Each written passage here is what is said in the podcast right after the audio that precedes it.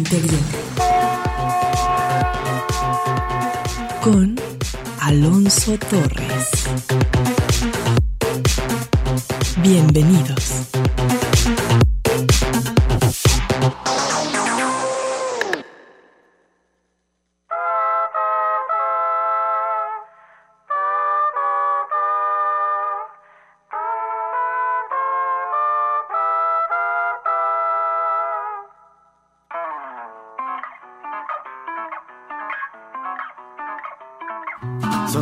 Los gatos que hay en mi balcón. Blanco, pardo, negro, su color. Son tres los gatos que hay en mi balcón. Si canta el pardo suena esta canción. Ce sont trois les chats que j'ai dans mon balcon. Son tres los gatos que hay en mi balcón. Blanc et brune et noir sont ses couleurs. Blanco, negro. Trois les chats que j'ai dans mon balcon. Si les bruns chantent, on que ces chansons. Siempre llegan tarde a su fiesta en la medianera. Si el pardo canta, el negro baila, el blanco fuma y suena esta canción.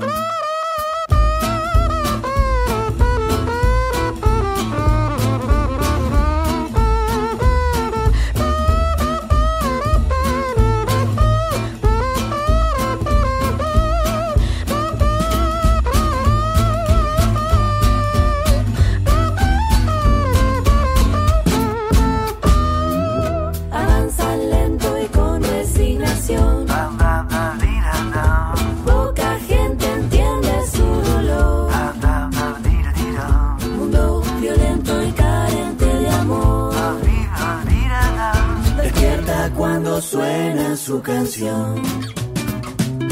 Y llegan, Llegan, llegan, llegan. empiezan. Empieza.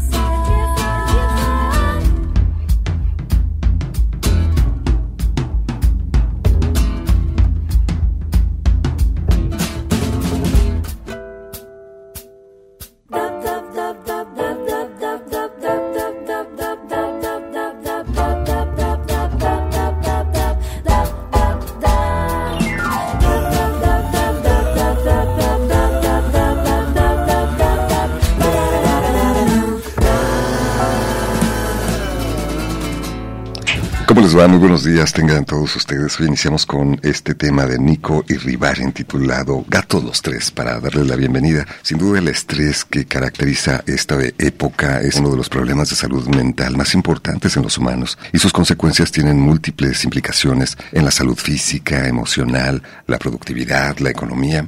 ¿Tú cómo te pones cuando estás estresada o estresado? ¿Te duele la cabeza? ¿Se te acelera el corazón? ¿La respiración es más intensa? ¿Sientes un gran cansancio o fatiga física, por mencionar algunos? Y tal vez a ti te ha pasado también sentir los efectos del estrés, entonces tal vez podemos comprender con mayor facilidad que nuestros animales de compañía, nuestro perro o nuestro gato, también pueden estresarse por diversas razones, porque están solos, porque no los hemos llevado a pasear, cuando escuchan los truenos de los cohetes y tiemblan de miedo intensamente, o porque ladran sin parar cuando nos vamos a la escuela o al trabajo, como una especie de ansiedad por separación. Hoy hemos preparado un programa para todos ustedes en el que te invitamos a conocer qué es la etología, la ciencia que estudia el comportamiento animal. Acompáñanos.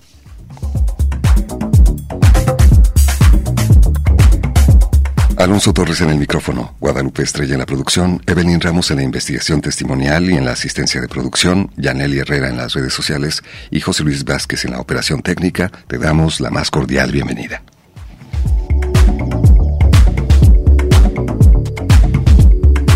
Y por cierto, estamos muy contentos ya que ustedes escucharon la noticia, la buena noticia aquí en Radio Universidad, que Illich, Alexis y Javier, los tres estudiantes de la Universidad de Guadalajara que habían sido encarcelados, encarcelados por defender el espacio público, ya se encuentran en libertad. Así que felicidades.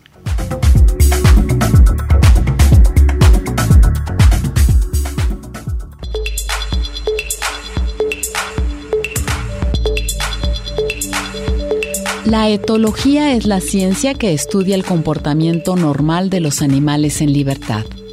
Hoy en día, y debido a la domesticación, tenemos a perros y gatos en nuestras vidas, a los que proporcionamos sus recursos básicos, mientras ellos nos ofrecen su compañía incondicional en una relación mutua y recíproca. La mayoría de los problemas de comportamiento de perros y gatos se basan en la falta de entendimiento o comunicación entre nuestra especie y la suya. Tenemos animales, nos gusta su compañía, pero no comprendemos cómo se comportan y por qué. Ignoramos que, si nos esforzáramos por entender, disfrutaríamos mucho más con ellos. Para aprender a comprenderlos y a escucharlos está la etología.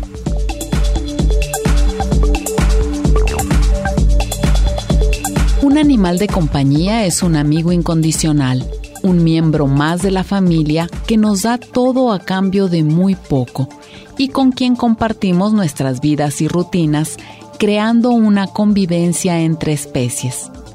Y como en toda convivencia, en ocasiones aparecen pequeños problemas generados por una falta de comunicación y entendimiento entre las partes, es decir, entre los humanos y los animales.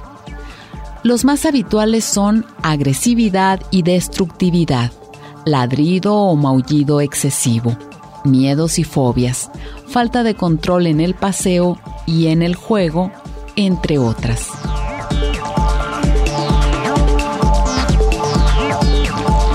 Hoy en el Expreso de las 10 recibimos con gran gusto a las especialistas del Hospital Veterinario de Pequeñas Especies de nuestra universidad para hablar del comportamiento de las mascotas. ¿Y tú, qué relación tienes con tu mascota? Comenzamos.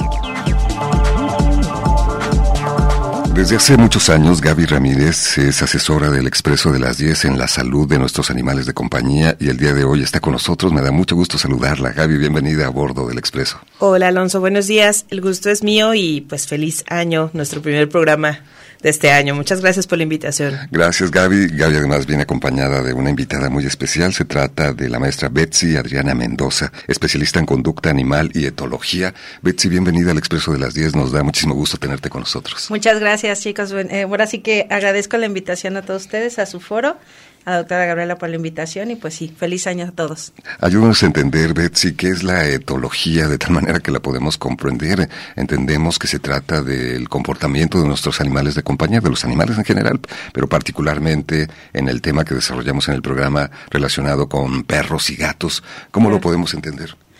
Mira, como comentaban hace un momento, la etología, la definición es tal cual, es el estudio del comportamiento de los animales y en el área médica o veterinaria ya existe esta área como de subespecialización. Todos los médicos que nos encargamos eh, de, de, vaya, de estudiar lo que es la etología clínica, nos encargamos de diagnosticar, tratar y prevenir problemas conductuales. Esta es una subdisciplina de la medicina veterinaria, como cualquier otra subespecialidad, el cardiólogo veterinario, el nefrólogo veterinario, el neumólogo veterinario. También nosotros podemos dar tratamientos. El tratamiento puede ser eh, modificación en el ambiente, eh, modificar a lo mejor ciertos hábitos del tutor y en algunas ocasiones se puede sugerir también tratamiento farmacológico. De acuerdo a tu experiencia, Gaby, ¿qué comportamientos de los animales de compañía preocupan más a sus tutores, a sus humanos? Pues sí, Alonso, mira, son muy variados, ¿no? Eh, como dice la doctora Betsy, en muchas ocasiones también puede ser un reflejo también del tutor, ¿no? Y de ahí a lo mejor veremos eh, eh, la conducta que, que, desarrolla el animal, a lo mejor fuera de lo común o de lo normal, digámoslo así. Pero, pues como bien decías, tenemos animalitos que se lamen demasiado las patitas, por ejemplo. Esa es eh, manifestación, ya la doctora Betsy podrá ahondar en eso, pero hay animalitos que se llegan a lamer tanto las patitas, específicamente las manitas, por ejemplo, que se llegan a, a generar lesiones en esa zona y cuando nosotros en la consulta vemos un paciente que de la nada, aparentemente, se ha estado lame y lame, es eh, con una persistencia impresionante, ¿no? Eh, vemos pacientes que se arrancan el pelo, um, se lo arrancan así con la boca, eh, mechones de pelo. Vemos pacientes que dan muchas vueltas, o sea, esas son como eh, anormalidades, ¿no? Pero luego hay otros problemas de conducta a lo mejor, como pacientes que se ponen muy mal cuando su dueño sale de la casa y genera una serie de destrozos eh, indescriptibles, ¿no? Y llegas a tu casa y, oh, sorpresa. Ajá, toda la fiesta que se, que se hizo en tu ausencia. Claro. Animalitos también que a lo mejor hasta nos causa gracia y que pareciera que defienden en exceso a una persona, ¿no? Y que nadie se le pueda acercar a la persona en la casa. Siempre hay una persona con la que más se apegan y a veces hasta da risa, ¿no? Que mira el perrito cómo te quiere y te cuida y no deja que nadie se te acerque porque si no te agrede cuestiones parecidas, ¿no? Es, es, es una buena cantidad de ejemplos que te pudiera poner, pero digo, en este momento eso es lo que creo más, más recientemente inclusive he visto. Al principio comentaba acerca del estrés, cómo lo vivimos los humanos, se te acelera el corazón, te duele la cabeza, te duele el estómago, te vuelves irritable. Nuestros animales de compañía, nuestros perros y nuestros gatos también manifiestan estrés, Betsy. Claro, y creo que esto es súper importante que también lo reconozcamos y que empecemos también a, a, tenerlo en cuenta. A empatizar con eso, ¿no? si lo vivimos nosotros podemos comprenderlo sí. tal vez más hace, fácilmente. Hace unos días, Alonso, estaba en una charla justo pues poniéndonos al día, ¿no? Con respecto a esto de, de la sintiencia de los animales, que es la capacidad de los individuos a, a, a ir hacia el lado positivo de las situaciones y evitar las situaciones negativas o que puedan producir dolor. Eh, y se ha visto que en muchos de los animales lo tienen. Casi la totalidad de los mamíferos lo presentan y algunos, este, por ejemplo, los pulpos lo están presentando a, a, detectar, las langostas y algunos, este, algunos otros animales. Entonces, a partir de esta sintiencia, lo que se comentaba era de que también los animales tienen ciertas expectativas de nosotros y también se tiene cierta expectativa del ambiente. ¿Cuántas veces no hemos de repente nosotros tenido animales de compañía, mascotas, que están habituados a cierta rutina y de repente, chin, me tengo que cambiar de ciudad o voy a tener un hijo o acabo de meter a mi nueva pareja a mi departamento? Cierto. Y el animal, oye, ¿qué, qué te pasa? No habías pensado en eso. Ajá, exactamente. sí, o sea, ¿a qué horas me pediste permiso, no?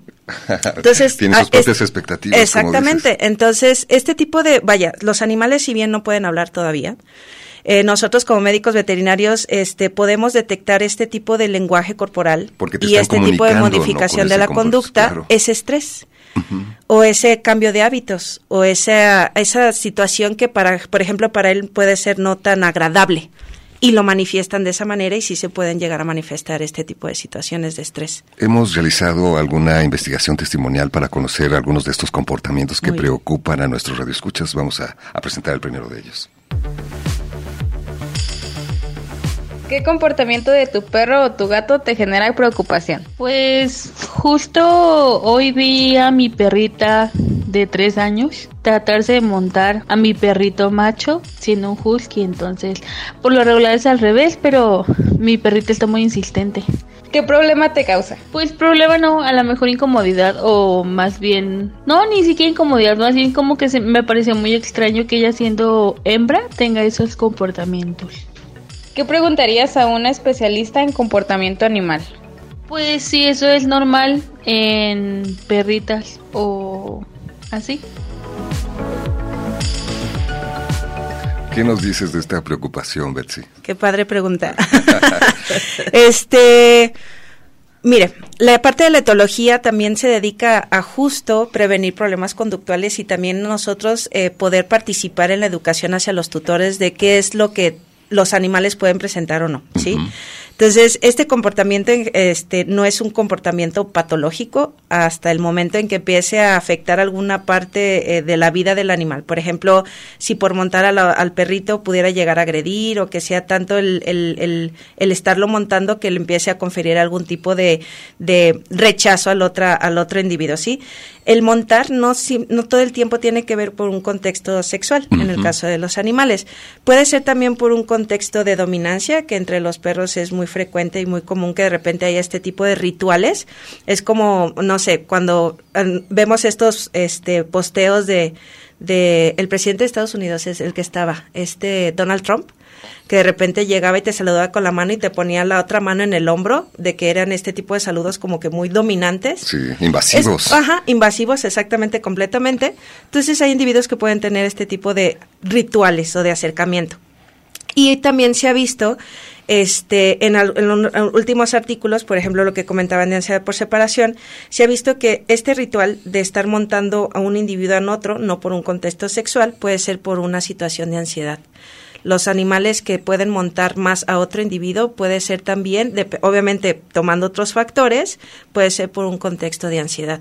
Entonces aquí la intención es tratar de detectar cuál es el contexto de la conducta para saber si es algo, pues, patológico, por así decirlo, a nivel conductual, o si es parte de lo de un ritual normal de la, del, del animal. Claro, porque esta preocupación excesiva a veces tiene que ver con la interpretación que damos los propios humanos, nuestros Sí. valores morales, en fin. Hay Y- personas que incluso les arrojan un balde de agua a cuestiones de esta naturaleza porque les mueve algunos de estos aspectos, pero no necesariamente es un comportamiento patológico. ¿Qué piensas, Gaby? Así es, Alonso, como comentaba la radio escucha que, que decía, es que creo que me incomoda, no me molesta, pero me incomoda. Y luego dice, bueno, no me incomoda, creo. no tiene que ver, sí, con, con nuestra propia manera de ver las cosas como humanos, nuestra propia visión y también eh, quizás aquí entraría el tema de, de esta pretensión que tenemos de repente de humanizarlos, que, que lo hemos comentado en programas anteriores, y que nos molesta, ¿no? O nos llega a incomodar, utilicemos esa palabra, que no se comporten como uno quisiera, ¿no? Con las buenas costumbres de los las humanos. buenas costumbres, los buenos modales, ¿no? Claro. Si llega a ser incómodo inclusive, o sea, el típico ejemplo que estás reunión en tu casa y entonces pasa el perro montando a la perra o al revés, la perra montando al perro. suegra de entonces, pues qué van a pensar, ¿no? También eso también eso se da, ¿no? Educación que recibe en casa. Claro. Entonces, creo que sí tiene mucho que ver con con, Con la pues, mirada con humana, esa ¿no? mirada humana, ¿no? Y querer que se porten como como uno quisiera cuando tienen su propia individualidad, ¿no? ¿Cuándo deberían preocuparnos comportamientos como este en particular, Betsy? Sí, como comentaba hace rato, si empieza a afectar a alguno de los dos individuos en alguna parte de su vida, de su cotidianidad, aquí ya podríamos empezar a considerar que pudiera ser necesaria alguna revisión o, eh, sobre todo, también empezar a detectar si no es una cuestión del ambiente de lo que esté propiciando este tipo de, situaciones. identificar en qué momento se presenta, Sí, ante qué si- sí, sí, sí. factores eh, Exactamente. ambientales o de otro Sí, tipo. puede ser ambientales, puede ser de los individuos y sobre todo, repito, siempre que hay una situación que cause, por ejemplo, lo que comentaba la radio escucha, la etología o cuando hablamos de problemas de comportamiento no nada más es que haya alguna alteración en el individuo, sino cuando al tutor le causa alguna incomodidad o que hay algún peligro para el individuo o para sus, sus ahora sí que los que estén más en, en contacto con el individuo, ahí ya es un problema de comportamiento y ahí es donde el etólogo clínico puede entrar. ¿sí? Déjenme hacer una pequeña pausa y al Claro. volver del corte seguiremos platicando acerca del comportamiento de nuestros animales de compañía.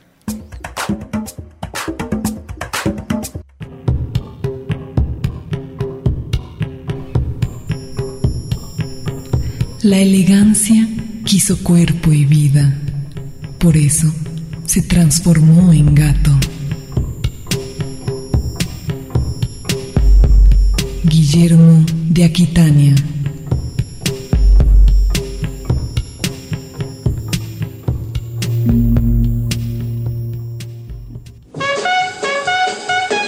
Déjate llevar por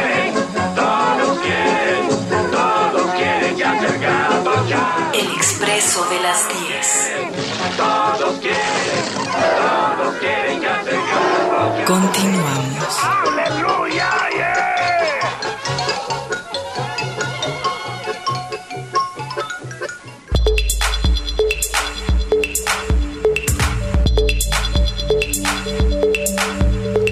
La etología analiza el comportamiento de los animales, concentrándose principalmente en sus conductas instintivas. Por lo tanto, un etólogo es un profesional que posee conocimiento sobre comportamiento, necesidades y comunicación de los animales.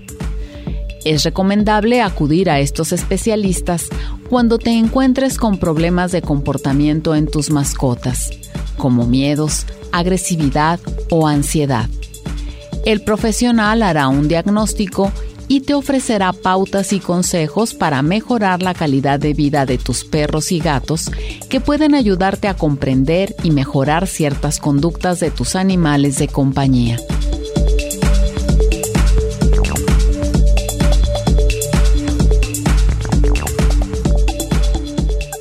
Estamos de nuevo con ustedes. Hoy estamos conversando con Gaby Ramírez, quien es médico responsable del Hospital Veterinario de Pequeñas Especies en nuestra universidad, y la maestra Betsy Adriana Mendoza, quien es especialista en conducta animal y etología, coordinadora de este hospital de nuestra casa de estudio. Estamos hablando acerca del comportamiento de nuestros animales de compañía, de nuestros perros o nuestros gatos. Y Pilar Herrera, que es una de nuestras radioescuchas, y nos comenta lo siguiente. Hace una semana tuvimos que dormir a mi perrita mayor. Tiene 14 años, tenía. Su hijita de 10 años está deprimida. ¿Qué puedo hacer? Su comportamiento es de apatía, echada todo el tiempo, come muy poco. ¿Qué nos dices, Betsy? ¿Podríamos hablar de, de una especie de duelo también entre los Sí. animales de compañía? Sí, claro que sí. Justo lo que les comentaba también, esta parte de la sintiencia, eh, de repente se nos olvida que si bien no somos la misma especie y que no tenemos las mismas eh, pautas de comunicación en muchos aspectos, ellos a nivel fisiológico hay muchas similitudes y obviamente también hay depresión y también tienen este tipo de comportamientos. Eh, recordar también que el, el- canino, el perro doméstico, es una especie gregaria. Normalmente busca estar en grupo. Es raro de repente el individuo que es solitario a comparación del gato, que es punto y aparte. Pero en el caso de los perros sí puede suceder este tipo de situaciones y lo que le recomiendo a Pilar es que en la medida de lo posible, eh, si tiene la posibilidad, mejor dicho, en la medida de lo posible, eh, hay que procurar las rutinas de la perrita de 10 años. Eh, hay ocasiones que nos podemos eh, apoyar en el uso de feromonas, que es el, es, hay un producto que se llama, ¿puedo decir marcas? Hay un producto que se llama Adaptil, es unas feromonas sintéticas que ayudan a, a- este tipo de cambios abruptos en el ambiente, cuando hay una situación de esta índole, pueden ayudar a que, el, a, como a una aromaterapia, a que favorezca que el animal empiece otra vez como a activarse, ¿sí? Este, obviamente ella va a sentir la falta de su compañera, de su, no saben que es su mamá, que es su hermana, que es su papá, eso sí no, sí, pero es su compañera de grupo, fue su compañera de, de, de manada por muchos años, entonces obviamente va a resentir la, la ausencia de la compañera y aquí es propiciar que esté comiendo, por ejemplo, ahorita en estos días eh, ofrecer dieta que sea más palatable, no sea cocer a lo mejor un poquito de pollo, verduritas, o sea, no darle lo normal, el chiste es que ella esté comiendo, a lo mejor cambiando un poquitito la dieta algo más palatable, este mm, ¿Palatable a qué te refieres con el que sea más agradable para la perrita. O sea, por ejemplo, yo si estoy triste, obviamente si no estoy muy triste, que no tenga tanto apetito, se me antojan más unos tacos de pastor que una ensalada de pollo. O un chocolate. O un chocolatito, por ejemplo. Entonces, este, ella conoce a su, a su, a su animal de compañía, entonces ella podrá conocer cuál sería la mejor el alimento que le pudiera ser más apetitoso en estos días para que no deje de comer. Y ya a partir del cuarto o quinto día, ver si se le puede empezar a incorporar su, con su alimentación normal. Este, si tenía eh, algún horario para salir, hay que mantenerlo en la medida de lo posible. Si tiene un horario para hacer alguna actividad, hay que mantenerlo en la medida de lo posible. Y poco a poco, eh, bueno, la literatura nos comenta que a partir de la semana 7, 9 días, los perros pueden otra vez empezar a generar este tipo de, bueno, volver a regresar a esta rutina. Si en los nueve días todavía sigue con este tipo de situaciones, o incluso en este inter estos días definitivamente no come nada en uno o dos días, aquí ya sí tiene que revisar al eh, un médico veterinario porque puede ser que esté somatizando esta estrés por esta pérdida y que pueda empezar a causar algún problema de, de gastritis y es muy frecuente que todas las algias, o sea, todos los dolores que luego tenemos se presenten más en este en este tipo de situaciones. Dejar de ver como normal que se mantenga de- después de cierto tiempo Sí. este tipo de comportamiento. Y Exactamente. los humanos podemos ayudar también, ¿no? Con nuestra compañía, acompañándolos desde luego al parque, de- dedicándoles algo de nuestro tiempo, eso es muy importante.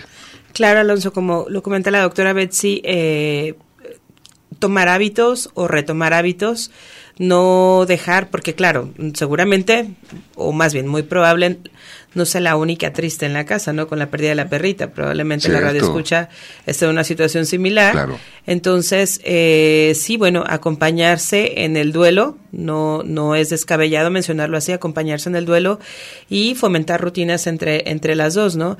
Eh, pasa también que cuando, digo, aquí no sabemos cómo estuvo la pérdida de la, de la, de la perrita, en el sentido de que eh, probablemente pudo haber sido abrupta la pérdida, falleció en su casa, no falleció en su casa, sino que se la llevaron y la llevaron a dormir a un lugar y de repente simplemente la otra perrita dejó de verla. O sea, hay, hay situaciones que que bueno, claro que impactan en la vida de, de las mascotas, de los, de los animales, eh, a su propia manera, no a su propia visión, pero sí es una buena oportunidad para pues para acompañarse en un, en un proceso también, ¿no? Claro, y, y, la empatía, como decíamos al principio del programa, nos sirve también para ponernos en sus patas, en este caso, y Así comprender es. la situación que están viviendo. ¿Qué comportamientos de tu perro o tu gato te generan preocupación? Bueno, de mi perrita, ella suele tener algunos problemas en la piel porque le encanta dormir a un lado de sus huesos. Entonces eso le, genera como sarpullido y así. Entonces necesito estarla bañando todos los días o limpiándole o quitando los huesos porque como que los empolla, no sé. Está muy curioso, pero sí eso le ha causado pues algunos problemas. Y mi perrito solía ser un perro muy reactivo. Eh, él fue rescatado y en la casa donde vivía pues solía ser muy, muy, muy maltratado. La familia que lo tenía lo adoptó para que conviviera con un niño pequeño, pero pues lo trataban como, como juguete básicamente. Entonces la verdad es que sí me, me costó bastante pues poderlo enseñar a que conviviera con otros perros, estuviera más tranquilo. Le funcionó muchísimo cuando adopté a mi perrita para que estuvieran juntos, aprendieran a convivir, estuvieran más tranquilos. ¿Qué preguntarías a un especialista en comportamiento animal? Creo que es importante saber nosotros como dueños cómo podemos mejorar la vida de nuestras mascotas, porque pues al final de cuentas ellos son parte de la familia, ¿no? ¿Qué podemos hacer para darles una mejor calidad de vida? ¿Qué podemos hacer, por ese caso, del perrito reactivo? ¿Cómo podemos ir uniéndolo más a la sociedad canina, etcétera? En los últimos tiempos hemos visto de manera positiva que muchas personas deciden adoptar a un animal de compañía, un perro o un gato. Sin embargo, el pasado de esa mascota, sobre todo si ha vivido episodios de violencia o de maltrato, una vez que lo trasladas a, uno, a su nuevo hogar, algunas de estas manifestaciones pueden expresarse también a través de sus comportamientos, algunas de estas experiencias negativas.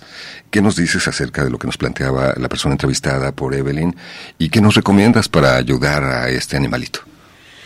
Híjole, como bien comentas, creo que hoy en día estas nuevas generaciones y esta nueva sociedad, por así decirlo, afortunadamente somos más eh, previsores en cuanto a tener un animal de compañía en casa.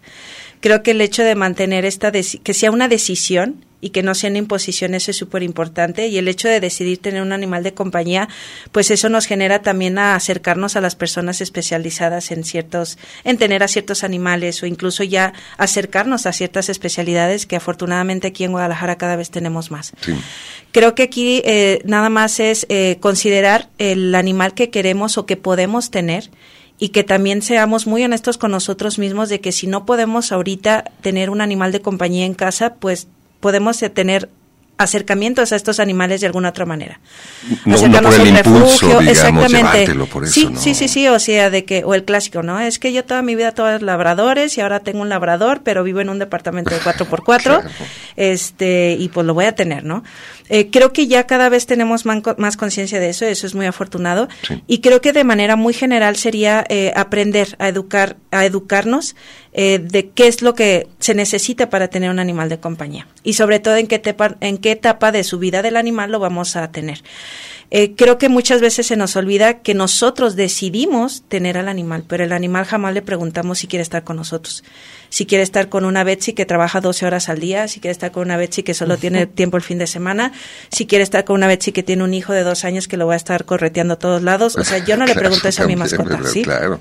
Entonces, el hecho de no que no se nos olvide que son especies distintas y que tienen necesidades a partir de una raza, a partir de una edad y que incluso a partir de la fuente en que nosotros la adquirimos, no es lo mismo que yo tenga un a cachorro que lo saqué de su casa de con su mamá a las siete semanas de edad a un perro de ocho, no sé, tres, cuatro años que ya tiene a lo mejor algún antecedente y que ni siquiera sé cuál es su antecedente. O sea, si yo tengo la capacidad de tener este tipo de animales, yo creo que yo también me puedo adaptar a ellos.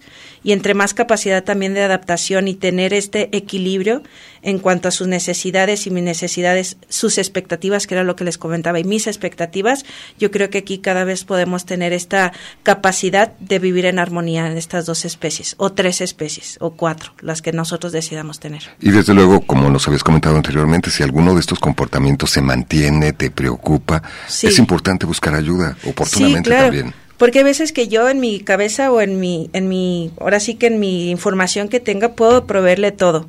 porque sí sucede. Yo puedo tener un animal de ciertas características y de acuerdo a los cánones de la Federación Internacional y bla, bla, bla, y el médico veterinario cabecera, yo puedo aportar todo. Pero resulta que a pesar de este animal tiene ciertas conductas o tiene ciertas tendencias o etcétera, entonces ahí es donde ya se puede mejor asesorar y también hay que recordar, hay que recordar que va a haber ocasiones de, bueno, nosotros en la etología le decimos que cada individuo puede tener su perronalidad o su gatonalidad, ¿sí? Eso que no se nos olvide, ¿sí? Los animales no leen, este, no leen atlas y no leen libros ni no leen artículos y pueden tener este tipo de particulares, particularidades y peculiaridades. Entonces, y que los distingue no se nos olvide. entre unos y otros finalmente, Y aunque sean todos son gatos, pero cada uno Sí. es diferente también. Sí, sí, sí, sí. Es por eso es mi gato, por eso es mi perro, por eso es mi loro, sí, y por eso tienen este vínculo con las personas. un vínculo cada vez más estrecho en ese sentido, como ahora los consideramos casi eh, integrantes de nuestra propia familia. Y desde luego preguntaba a la persona entrevistada cómo poderles dar bienestar.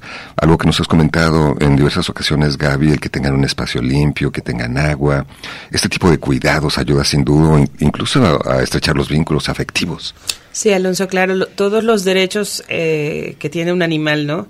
Eh, y no se nos olvide un derecho, bien decías, bueno, derecho a, a estar limpio, a tener comida y agua, a estar libre de sufrimiento, a no tener dolor.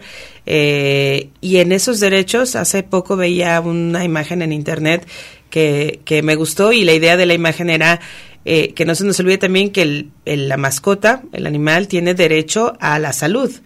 Eh, y eso implica, pues, que tiene derecho a ser llevado al veterinario, ¿no? Y parte de lo que comentaba la doctora Betsy en, otro sentido, ¿no? También, pues, podemos tener todas las ganas de tener, este, o de rescatar, ¿no? Ahora, como se le dice, de rescatar 20 mil perros, pero no tenemos los recursos económicos para eh, proveerles el derecho a la salud, por ejemplo, y, o sea, para llevarlos a un veterinario, para hacerles medicina preventiva, las cosas más básicas, porque bueno, no, no, no son gratis, pues. Claro. Es, entonces, eh, eso es muy importante también que no se nos olvide, porque sí, eh, tener una mascota, pues, implica llevarlo al veterinario, implica atenderle una u otra cosa. Y, Las vacunas, todo este tipo de y cosas. es toda ¿no? su vida, ¿no? Sí, Y toda su vida va a representar sus diferentes etapas. muchísimas alegrías, muchísimo amor, muchísima compañía, pero también, pues, un, un buen gasto. Esa es la, esa es la verdad, ¿no? Claro, Entonces, tiene estas implicaciones, puede ser muy satisfactorio, puedes obtener vivencias muy positivas, pero eso representa desde luego una gran responsabilidad también.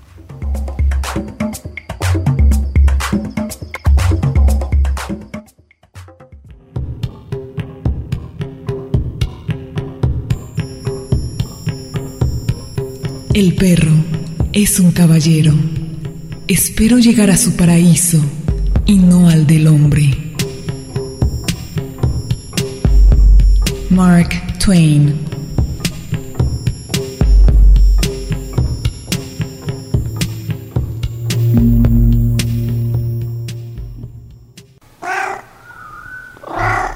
El expreso de las 10. Escúchanos.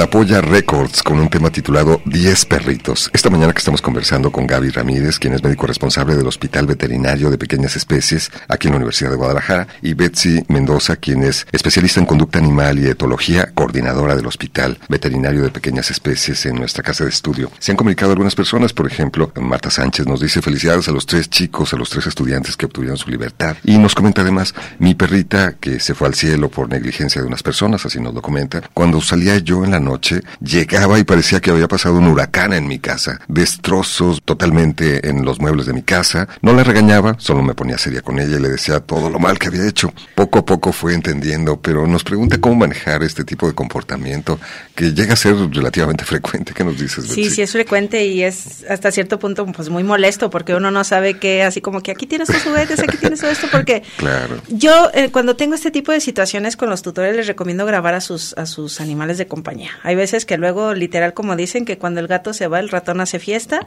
Hay veces que simplemente la está pasando bien, hay veces que puede ser que esté frustrado, puede ser que esté aburrido, puede ser que esté eh, simplemente eh, con algún problema de ansiedad por separación. Los contextos pueden ser distintos. Entonces aquí sirve mucho que los estén grabando. Hay veces que podemos dejar un teléfono celular, una cámara, 5, 10, 15 minutos y observar qué es lo que está sucediendo. Y te vas a encontrar toda una sorpresa. De verdad, de verdad. Los tutores se han encontrado con cada sorpresa, así de esos clásicos del Facebook que se suben a la mesa y que se sube el otro pe- perro arriba de la espalda porque tienen que bajar X, o sea, es, es increíble lo que pueden llegar a hacer nuestros animales en casa cuando no estamos. Entonces, este, es importante saber el contexto para saber qué tipo de tratamiento podría ser. Pero aquí lo, lo importante sería clasificar o ver cuál es el factor que está propiciando ese comportamiento. Y esta grabación pues te da, te da este- estos elementos, mucha Sí, información, Mucha, mucha, mucha información. incluso algunas sorpresas también. Sí. Mi perrita de cuatro años, nos dice otro escucha, tenía un espacio para hacer pipí y popó, pero últimamente ya no respeta el lugar. Se hacía en el espacio de la regadera, ahora se hace fuera, al pie del WC, y bueno, pues esto ya nos trae algunos problemas. ¿Qué me recomiendan? Nos dice nuestro red escucha. Si es una cachorrita, es eh, cachorrita decía, ¿no? Cuatro años tiene. Ah, cuatro años. Mm, eh, es importante cuando son animales adultos ver si no hay algún problema de alguna infección urinaria o ver si hay algún tipo orgánico que pudiéramos considerar. Pero eh, no hay nada mejor que su misma, el olor de la misma pipí y la misma popó. Entonces aquí es generar un este área que esté con empaña- empapada del olor de la pipí y la popó y siempre en los horarios que les llaman de peligro llevar a la mascota a ese lugar. ¿Cuáles son los horarios de peligro? Después de dormir, después de comer, después de tomar agua y después de hacer actividad física. Hay que llevarlo Hay que al llevar momento, a los animales al para que, vayan al espacio que nosotros hayamos elegido que va a ser su lugar de baño y pues propiciar a que ellos eh, estén en ese espacio para que puedan orinar, defecar y el mismo cuerpo se empieza a habituar y el mismo cuerpo empieza a identificar que cuando ya se genera la necesidad Lo va se acercan y lo empiezan a relacionar. Eh, bien importante eliminar los rastros de olor de pipí de popó en los otros lugares que no quiero que hagan del baño. Sí. Cloro no lo usen, por favor. ¿Cloro? Es muy similar el olor no. del cloro a la orina. Entonces hagan de cuenta que yo cuando trapeo con cloro toda mi casa es de pues Es una invitación, Sí, espacio libre. Sí, sí, sí. Es ¿Quieres comentar algo, productos, Gaby? hay productos, ¿verdad, doctora? Hay productos eh, enzimáticos, se llaman enzimáticos, de uso veterinario que encontrarán en las veterinarias. Ahorita hay unos buenísimos que yo en lo personal lo uso para, para destruir el olor de orina de mis gatos, ¿no? En, en mi caso, para higiene, para que no huela el espacio donde pues ya se ha penetrado algo. Son productos enzimáticos, eso es lo mejor para. Para la destrucción de esos olores y del rastro. Evitar el cloro, entonces. Evitar el cloro. Sí. Rosy se ha comunicado, Rosy Vargas, dice, mi perrito Chihuahua tiene tres meses. El, veter- el veterinario indicó que aún no es tiempo de sacarlo a pasear hasta que no cumpla con su esquema de vacunas. Le falta una. No sé si por naturaleza es muy travieso, rompelón, mordelón, porque está en casa encerrado. ¿Cómo lo pudiera controlar durante el tiempo que lo tengo en casa? Es lo que nos pregunta.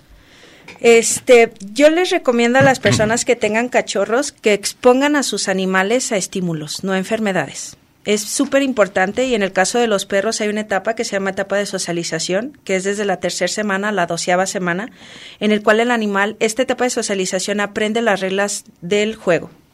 De las siete a la séptima semana aprende a relacionarse con sus congéneres, con su mamá y con sus hermanos y aprende las reglas de ser perro, por así decirlo. Por eso no se recomienda que adoptemos a un cachorro antes de este periodo, porque es súper importante que esté ese lapso con sus hermanos y su mamá. ¿Cuál es el periodo? De tres a siete semanas. Sí. De la séptima semana a la doceava semana es la socialización secundaria, que es cuando aprende las reglas a estar con otra especie. Por ejemplo, aquí en esta etapa, si lo quiero tener con ratones, con gatos, con loros, con conejos, puede ser una etapa muy, muy adecuada porque va a aprender, exactamente, se va a adaptar más y aquí aprende las reglas de juego con los adultos. En esta etapa de socialización, Alonso, lo que sucede es que en el cerebro se generan las redes neuronales de cómo poder gestionar el ambiente. Después de que pasó estas 12 semanas, todas las estructuras encargadas de tener o reflejar las conductas de miedo o de agresión ya están maduras en el cerebro. Entonces es más fácil que a los perros después de este periodo cualquier elemento novedoso, cualquier individuo, cualquier lugar les se crea sobresaltos y es cuando empiezan a tener animales más reactivos y animales más agresivos y animales más lo que quieran, ¿sí? Entonces, yo lo que les recomiendo a las personas es de que sí es importante que si los animales van a estar, por ejemplo, en un que empiecen a salir a la calle, que empiecen a escuchar el motor de la moto, el motor del camión, si va a haber niños que empiecen a estar en contacto con los niños, que si van a tener contacto con todo lo que va a estar en esta parte adulta tienen que tener contacto. Pero repito, no los voy a acercar a enfermedades. No estoy recomendando para nada que bajen al perro al parque así como que es que me dijo la doctora, no yo puedo llevar al animal cargado, ¿sí? Para que empiece a escuchar a los otros animales, para que empiece a escuchar a los otros niños, para que empiece a escuchar a las personas. Y una vez que concluya su calendario de vacunas y desparasitación de acuerdo a lo que el médico indique, podrá tener contacto. Es bien importante que se reconozca esto porque se ha visto a nivel científico que cuando se evita esta etapa de socialización es cuando sobrevienen los problemas conductuales más vaya, es cuando se afecta más a la, conducta a un adulto, de un individuo adulto, cuando no se respeta este periodo de socialización. Qué interesante este aspecto, porque hay etapas, como en el caso de los humanos, ¿no? Donde se realizan y se dan ciertas conexiones neuronales que permiten esta adaptación. Por eso es muy importante este conocimiento. También eh, otorgarle eh, el valor a quienes son profesionales y pueden darte una recomendación que no ponga en riesgo la salud física o emocional de tu animal de compañía. A veces hacemos más caso a los rumores, a las recomendaciones de boca en boca, incluso a quienes no son propiamente profesionales de la salud animal. Así es, Alonso. Es muy importante eso que comentas porque, bueno, en nuestra profesión, como seguramente en todas o en, oficios inclusive, eh, pues cada quien debería de estar ocupado de lo suyo, ¿no? En este caso, lo que mencionas, eh, yo lo ejemplificaría con que muchas veces los propietarios de las mascotas piden consejos para situaciones de conducta, para problemas de conducta, todo el tema que hemos estado hablando aquí, a lo mejor a entrenadores de perros o entrenadoras, pues, adiestradores, eh, gente que tiene una capacidad, sí, para, para generar ciertos cambios en las mascotas, o sea, como tal, tal un entrenamiento, obedecer órdenes, a lo mejor órdenes ya muy, muy establecidas, pero sí que no confundamos nunca, por favor, que eh, eso es a lo que se dedica un entrenador. Digo, seguramente a muchas más cosas, ¿no? Aquí solamente mencioné un par. Pero es muy diferente al profesionista veterinario que lleva toda una capacitación de muchos años, porque simplemente nuestra carrera dura eh, cinco años, la, la pura carrera, ¿no? Más las especializaciones, como en el caso de la doctora Betsy, por ejemplo, este, y que, bueno, un etólogo eh, ese, es, ese es el especialista en la conducta que tiene que ocuparse de todas estas situaciones de las que hemos estado hablando. Y no un adiestrador, no un entrenador, no un estilista canino, ni un vecino, ni Facebook, ni todos los lugares donde encontramos recomendaciones, ¿no? Claro, porque esto puede poner en riesgo la salud de nuestro querido animal de compañía. ¡Sujétate, muchacho! El expreso de las 10.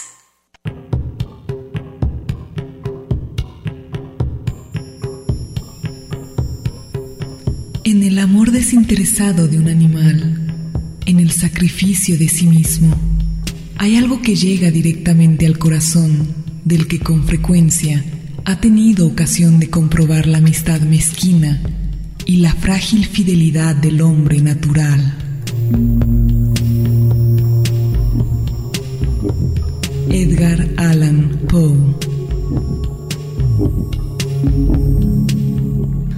Muchas gracias por seguir con nosotros. Esta mañana estamos conversando con Gaby Ramírez, quien es médico responsable del Hospital Veterinario de Pequeñas Especies en nuestra universidad, y Betsy Mendoza, quien es especialista en conducta animal y etología y coordinadora de este hospital. Se ha comunicado Alejandro, dice, ¿hay alguna forma para ayudarle a mi perrito para que no le tema a los cohetes? Y de- se la pasa muy temeroso, tiembla de miedo. ¿Qué podemos hacer? Hay algunas zonas que las comentamos como seguras para los cohetes y obviamente pueden ser las que el animal elige. Por ejemplo, si el perro decide eh, colocarse abajo de la cama, abajo de la mesa, dentro de un armario, es darle la posibilidad a que se resguarde en estas áreas cuando haya cohetes, evitar sacarlo de manera forzada y ese de no pasa nada, mira, etcétera, etcétera. Este, y en dado caso, si tiene la posibilidad de detectar las fechas en las cuales va a haber cohetiza, retirar al animal de ese lugar, Si es si se posible, puede. sí. En dado caso que sea muy exacerbada la reacción, pues aquí sí recomendaríamos una evaluación conductual para ver si es necesario incluso medicar, porque puede llegar a ser tanto la incomodidad o la fobia a este estímulo Claro. que los animales reaccionan de una manera arbitraria y pueden ponerse en riesgo. Hay muchos antecedentes de perros con fobias sonoras eh, que se han aventado de balcones, se han aventado de Imagínate azoteas. desesperación. Eh, yo tuve un paciente que se amputó una mano por querer cruzar una ventana porque hubo una cuetiza, entonces es, muy desagradable para ellos. Sí. Desde luego aquí lo que hay que cuestionar también es eh, la conducta del humano que decide realizar este tipo de prácticas Sí. sin tomar en cuenta esta afectación, no solamente a los animales, sino a personas que viven con alguna enfermedad, con alguna condición en especial. Sí. Pero bueno, esta es una, una alternativa que podemos Sí. considerar Sí, eh, también. Lidia nos dice, yo tengo una perrita que recogimos de la calle hace como ocho años. Se porta muy bien, pero de un tiempo para acá empezó a comerse sus heces. ¿A qué se deberá y qué podemos hacer? Eh, puede ser que este, lo más común es que puede ser que tenga hambre, aunque no lo creamos, puede ser que tenga hambre y como no toda la, la, la proteína del alimento se absorbe y puede llegar a tener cierta presencia en las heces y los animales, en el caso de los perros, son carroñeros, o sea, no hay que olvidar también cuál, eh, que es una especie que también es carroñera y que también puede ser muy oportunista en el aspecto de que si tiene la necesidad no hay filtro, no es de que ay es popó. Si huele a pollo, huele a pollo y etcétera, pues es pollo, ¿sí? Entonces, eh, hay que identificar si no hay algún problema de que esté eh, teniendo lapsos de, de hambre. También es muy frecuente la situación de que haya aburrimiento y no tiene ninguna otra cosa que hacer más que jugar con sus heces y llega un momento en que las puede llegar a consumir. Otra situación que se puede presentar es cuando hay algunas regaños por parte de los tutores muy exacerbados, muy elevados de tono y que el animal vea la posibilidad de comer sus heces para evitar el castigo. Entonces aquí hay que identificar qué es lo que está pasando para, para dar un tratamiento. Y también, ya que lo mencionas aquí, hablar del comportamiento del humano. He visto ciertas actitudes de tutores, de humanos hacia sus animales, particularmente perros, eh, con comportamientos cuasi militares, Sí. muy gritones, muy exigentes, eh, muy imperativos, digamos. Sí. Creo que muchos hacemos lo que podemos con lo que tenemos. Sí. Y existe o existía mucha información de los años 60, tipo militar, eh, tutores que todavía se les recomienda lo que decía la doctora Gabriela con respecto a- al asesoramiento de algunos entrenadores de que solo da de comer una vez al día o de que solo dale esto. Esto ya está, obviamente, podríamos decir que obsoleto, porque no todos los animales van a estar bajo una formación militar. Hay perros que sí tienen cierto trabajo y que sí necesitan y deben tener este tipo de, de, de manejo. Pero en el caso de las mascotas de compañía, hay que tener mucho cuidado. Y repito, afortunadamente las, los tutores cada vez están más interesados en conocer las pautas de, manejo en casa, cómo hacerlas, este, cómo dar los refuerzos, cómo castigar. Eh, cada vez la gente cuando se les pregunta de es que ya ya eh, leí es que ya escuché que no debo de, de tomar al perro y embarrarle de, de las heces en su hocico para que ya cada vez la gente pero dice bueno pero si no hago esto qué hago y ahí es donde se les empieza a dar las opciones de, de, de todo este tipo de manejo. Claro, porque esto puede afectar incluso el temperamento de nuestros animales de compañía. Me quedo con muchísimas inquietudes. de- te vamos a invitar en otro programa, Betsy, para que podamos atender. órdenes, claro desde sí. luego, esta inquietud gracias a Betsy Mendoza, quien es coordinadora del Hospital Veterinario de Pequeñas Especies aquí en la universidad. Gracias por venir, Betsy. Muchísimas gracias por su invitación. Gracias a todos. Gracias a Gaby Ramírez. También algunas personas que, que nos preguntaron más eh, en torno a aspectos relacionados con la clínica veterinaria. Eh, Gaby nos va a hacer favor de responder en su WhatsApp algunas de estas inquietudes. Gaby, como siempre, nuestro agradecimiento. Muchísimas gracias, Alonso y Estrella, por la invitación. Yo quedo abierta a contestar las dudas que quedaron por ahí. ya les gracias. mandaremos un audio con la respuesta. Y bueno, invitarlos al hospital de nuestra universidad, al Hospital de Pequeñas Especies. Eh, recordemos que es abierto a todo el público, todo el que quiera llevar a su mascota, eh, pues ahí los estamos esperando, atendidos por maestros de la universidad y también por nuestros alumnos, ¿no? No sé si me permites dar el WhatsApp del Por favor. hospital. El WhatsApp es 3327 64 70 28.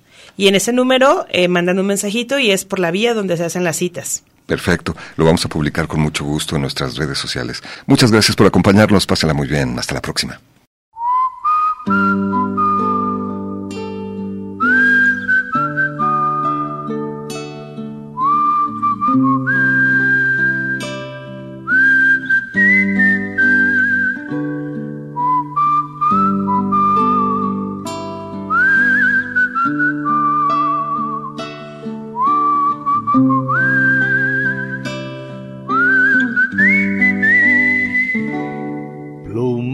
Triste tú, marcaste mi piel, tu sonrisa gris, no la puedo ver.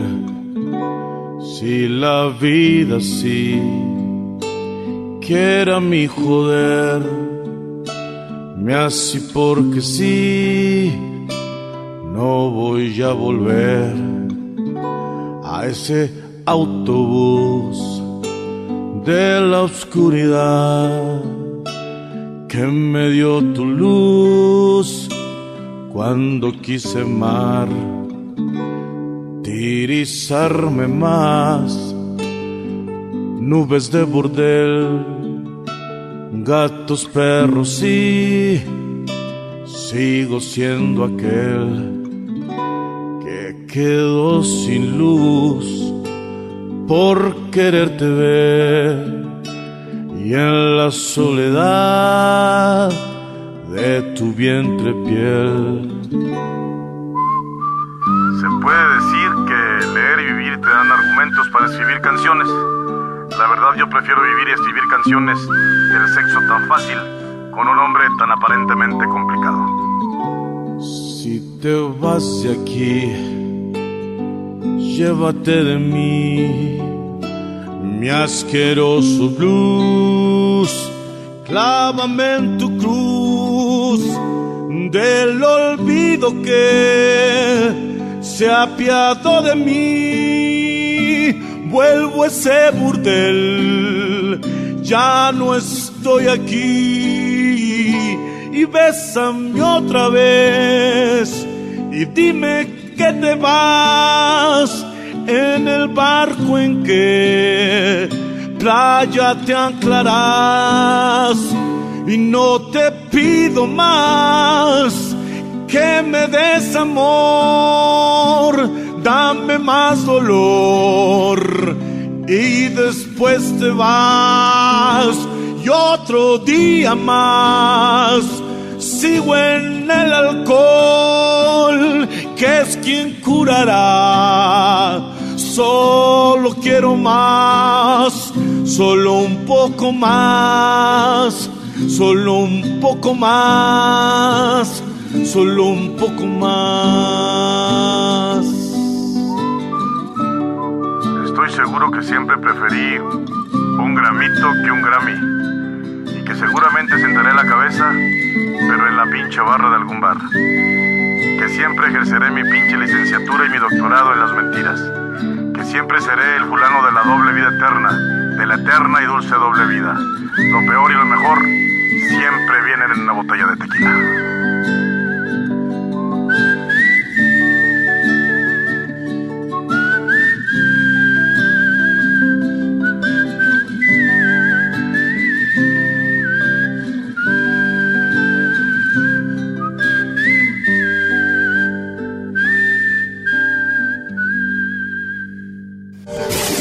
Esto fue El Expreso de las 10. El expreso de las 10. Lunes a viernes, 10 de la mañana, con Alonso Torres. Gracias por acompañarnos. El expreso de las 10.